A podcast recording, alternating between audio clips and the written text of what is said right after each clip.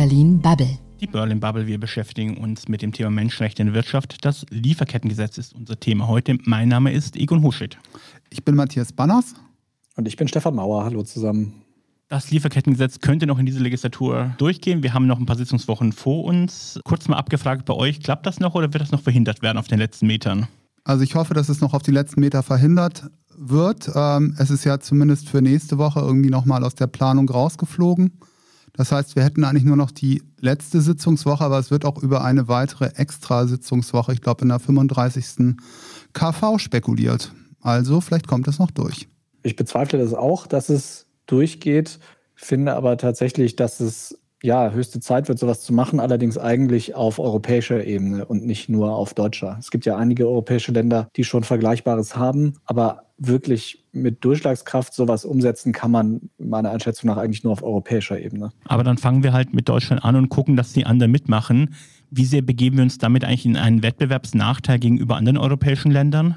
Na ja, gut, letztendlich ist dieser bitte, Wettbewerbsnachteil schon deutlich, weil natürlich die Prozesse noch mal ein ganzes Stück komplexer werden und das macht es für Unternehmen schwieriger, insbesondere auch auf großen Märkten wie, ähm, wie China, wo ja irgendwie sehr viele Vorleistungen und Vorprodukte eingekauft werden. Also, dass es die Marktposition gegenüber China deutlich verschlechtert, ist, glaube ich, unstrittig. Und was viele vergessen, es geht ja nicht nur um das äh, Wirtschaftliche, sondern auch tatsächlich um das Politische, weil die Führung in China ist ja nun mal sehr allergisch, sobald ihr Dinge vorgeworfen werden. Und jeder weiß, dass da Menschenrechtsverletzungen stattfinden.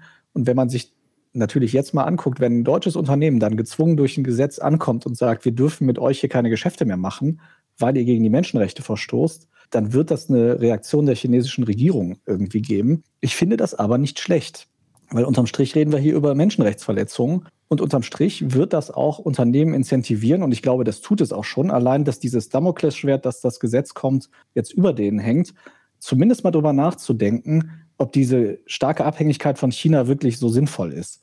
Das haben wir jetzt in der Corona-Pandemie gesehen, was bestimmte medizinische Produkte angeht. Und ich finde das zumindest, das mal kritisch zu überdenken und Menschenrechtsverletzungen in der eigenen Lieferkette als Geschäftsrisiko auch zu sehen, was es durch das Gesetz ja dann stärker wird, das ist keine falsche Entwicklung.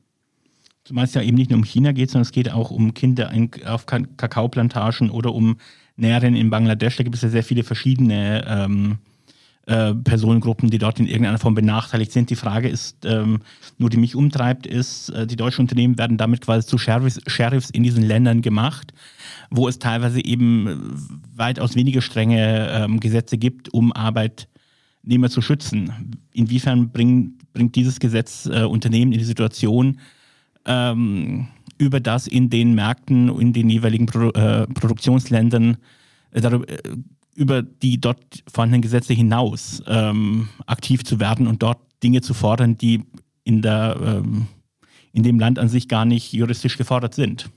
Also diesen Prozess haben wir ja bereits heute. Es ist ja schon so, dass Unternehmen auch ein Screening durchführen, ob in ihren Lieferketten, ob in den entsprechenden Ländern auch vernünftige Rahmenbedingungen eingehalten werden, weil natürlich gerade für den B2C, für den Business-to-Consumer-Bereich es natürlich für Unternehmen auch überhaupt nicht opportun ist, wenn sie mit Menschenrechtsverletzungen äh, und ähnlichem an die Öffentlichkeit gezerrt werden. Also diese regelmäßigen Skandale zahlen natürlich auch immer negativ auf die entsprechenden Marken ein. Und das können sich natürlich auch viele Unternehmen überhaupt nicht mehr leisten heutzutage.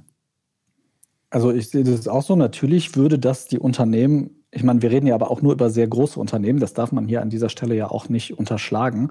Also es geht nicht so, ist nicht so, dass der kleine Mittelständler jetzt irgendwie in Gefahr ist, eine Riesenstrafe zahlen zu müssen wegen seiner Lieferkette. Und dass die großen Unternehmen da dann einfach stärker darauf achten müssen. Ja, das wird so sein. Aber da haben wir ja auch ein Henne-Ei-Problem. Also solange die Länder Gesetze erlassen dürfen, die ihre eigenen äh, Leute nicht schützen, sondern im Gegenteil da so Kinderarbeit zum Beispiel ermöglichen, oder, das, oder solange die Länder das halt zulassen und dann aber von außen auch kein Druck kommt, auch kein wirtschaftlicher, dann wird sich das ja auch nicht ändern. Insofern irgendwo müssen wir anfangen. Und wir haben ja jetzt keine Möglichkeit, dem anderen Land in seine Gesetzgebung reinzugeben. Wir haben aber die Möglichkeit, zu sagen, wenn Unternehmen hier Sachen verkaufen wollen in Deutschland, dann haben auch die Konsumenten ein Recht darauf zu wissen oder zumindest eine etwas größere Sicherheit zu haben, dass es eben keine Verstöße gegen Menschenrechte gab bei der Produktion von diesen Waren.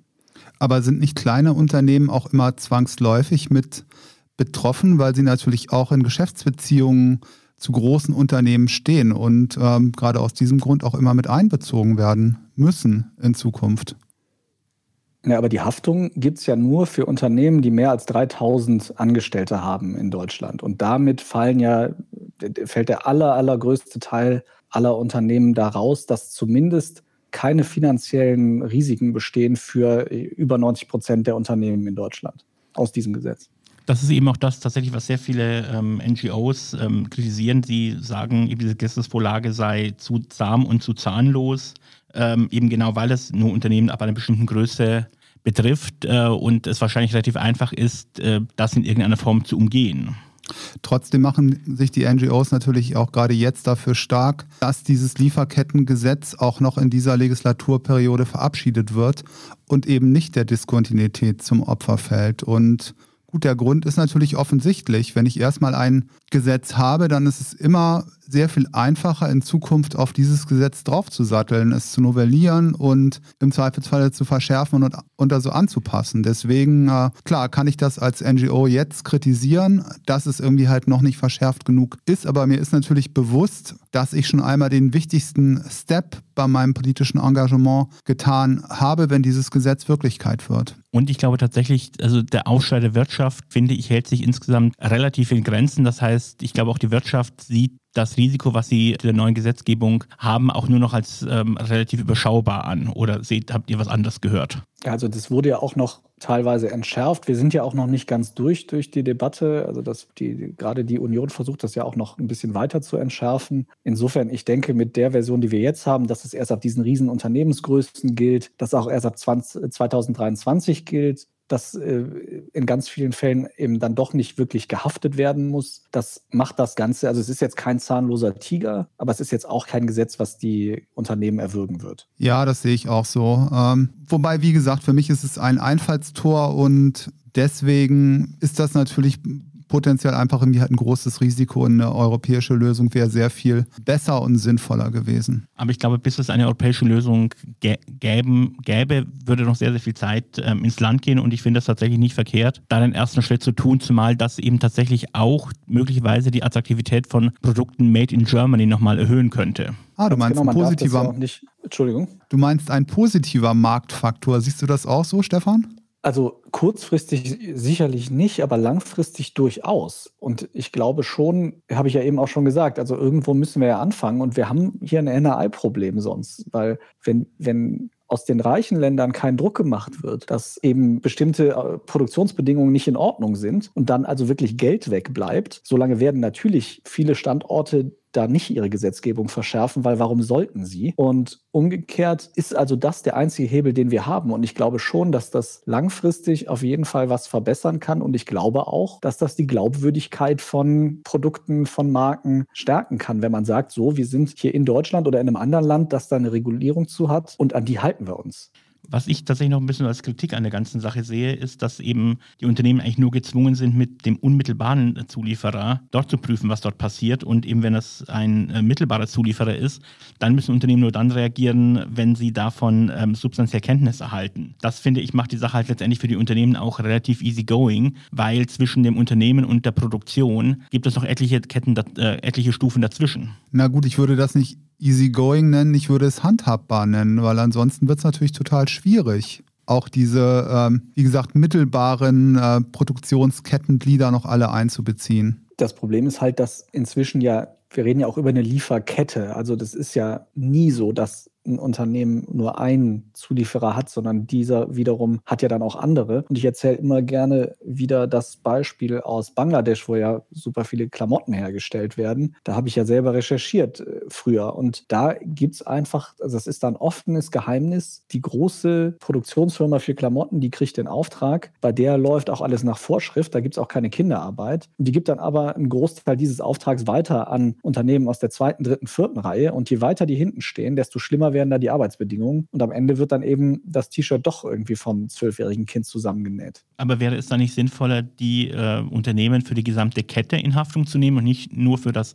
nächste Glied in der Kette? Das wäre sehr sinnvoll. Die Frage ist natürlich auch, wie lässt sich das umsetzen, dass es auch praktikabel ist, dass die Unternehmen da auch wirklich irgendwie einen Durchgriff drauf haben äh, und, und eben wissen, was mit ihren Sachen passiert. Ich denke, das ist ein sehr schmaler Grad, weil ja, in dem Fall so von Bangladesch, da war das schon auch ein offenes Geheimnis. Das war jetzt nicht so, dass, das, dass man dafür irgendwie wahnsinnig äh, Detektivarbeit machen musste, um das rauszufinden. Auf der anderen Seite, wie weise ich das nach, dass das Unternehmen das wusste? Ne? Also, das, also ich frage mich halt, wie das handwerklich gut gemacht werden kann. Und ich glaube, da gibt es auch noch keine finale Antwort, sonst hätten wir ja schon viel mehr solcher Gesetze. Aber ich glaube, durchaus eine Lösung kann es eben sein, dass NGOs äh, in verschiedenen Ländern aktiv sind und dort eben tatsächlich ähm, guckt und das, was, was dort eben ähm, problematisch ist, ähm, tatsächlich anzeigen kann. Und eben nicht bei den regionalen Behörden, die möglicherweise nicht aktiv werden, sondern bei dem das Ganze einkauft und der dann wirtschaftlich Druck ausüben kann. Na gut, aber das wäre dann ja auch bereits durch die gängige Situation im Gesetz abgedeckt, wenn es um die Kenntnisnahme gibt, weil in dem Moment, wo dann eine NGO vor Ort den großen Bekleidungshersteller irgendwie halt darüber informiert, dass in einem Lied ähm, seiner Lieferkette Schindluder getrieben wird, dann wäre dieses Unternehmen auch danach in der Haftung mit drin. Also hätte dann irgendwie halt auch genau das Problem. Ich sehe aber irgendwie halt noch ein anderes Problem, nämlich diese grundsätzliche Frage, wie sehr, wie stark ist es sinnvoll, aus Europa ähm, auch aus Deutschland in andere Länder hinein zu regieren. Also letztendlich, wie gesagt, mit Handelspartnern zusammenzuarbeiten, ist irgendwie das eine. Aber anderen Ländern ähm, genaue Vorschriften zu machen und irgendwie halt machen zu wollen, wie sie produzieren, ähm, Nein, wir sprechen über Menschenrechte und wir sprechen jetzt nicht über einen Eingriff in, in ein besonderes Teil der Produktion ähm, oder der Umgang mit der Wirtschaft, sondern wir sprechen hier über eine Basis an Menschenrechten. Ganz genau. Also es geht ja hier nicht darum, einem Land irgendwie zu verbieten, bestimmte Produktionsmittel zu benutzen, sondern es geht darum, sich an eigentlich international geltendes Recht zu halten, wo sich halt nicht alle dran halten. Und dann ist es ja auch kein rein Regieren, sondern einfach nur ein, wenn unsere Unternehmen Kenntnis davon haben, dass bei euch gegen Menschenrechte verstoßen wird, dann dürfen die keine Geschäfte mehr mit euch machen. Und das finde ich ist was ganz anderes, als irgendwie einem Land in seine Gesetzgebung reinzuregieren, weil am Ende geht es darum, dass Verstöße gegen Menschenrechte immer Verstöße sind. Und ob das da jetzt ein entsprechendes Gesetz in dem Land gibt oder nicht. Und äh, das steht einfach darüber. Und deswegen finde ich diese Argumentation auch schief zu sagen, wir würden denen irgendwie in ihre internen Angelegenheiten reinregieren. Das äh, sehe ich überhaupt nicht so. Ich habe noch eine letzte Frage und zwar, fahren die Unternehmen nicht vielleicht besser, wenn das äh, Lieferkettengesetz noch in dieser Legislaturperiode beschlossen wird? Denn die nächste Regierung könnte anders aussehen, möglicherweise unter der Beteiligung der Grünen, die dort vielleicht noch ähm, wesentlich stärkere ähm, Sanktionen und ähm, wesentlich stärker eingreifen in dieses Thema. Vielleicht ist die Wirtschaft ganz gut damit bedient, wenn es noch in dieser Legislaturperiode ähm, über die Bühne geht. Ein sehr gutes ja, Argument, Egon. Da ist was dran, aber gut, vielleicht gehen die, gehen die Zahlen und geht die, geht die die Zustimmung für die Grünen ja auch noch ein Stück runter. Und je stärker sie runtergeht, desto mehr werden sich die Grünen auf ihr Kernthema konzentrieren müssen, den Klimaschutz. Und dann wird es ihnen nur noch irgendwie halt darum gehen können, da so viel wie möglich durchzusetzen. Und bei anderen Themen werden sie Abstriche machen müssen am Ende. Ja, ich denke aber schon, dass die Wahrscheinlichkeit nicht gering ist, dass wir eine grüne Regierungsbeteiligung haben nach der Bundestagswahl. Und ja, klar, das ist für die Grünen natürlich ein viel wichtigeres und größeres Thema auch als sogar für die SPD. Die Union bremst da ja eh. Insofern ja klar, das wird natürlich von der Koalition abhängen nach der nächsten Bundestagswahl, aber die Chancen stehen nicht schlecht, dass die Wirtschaft, äh, wenn sie in dieser Legislatur was kriegt, was einfacheres oder leichteres kriegt, als wenn sie bis zur nächsten Legislatur warten. Liebe Runde, vielen Dank für das Gespräch. Ja, danke schön. Es war wieder eine Freude. Danke auch an euch und an alle anderen. Tschüss. Das war Berlin Bubble.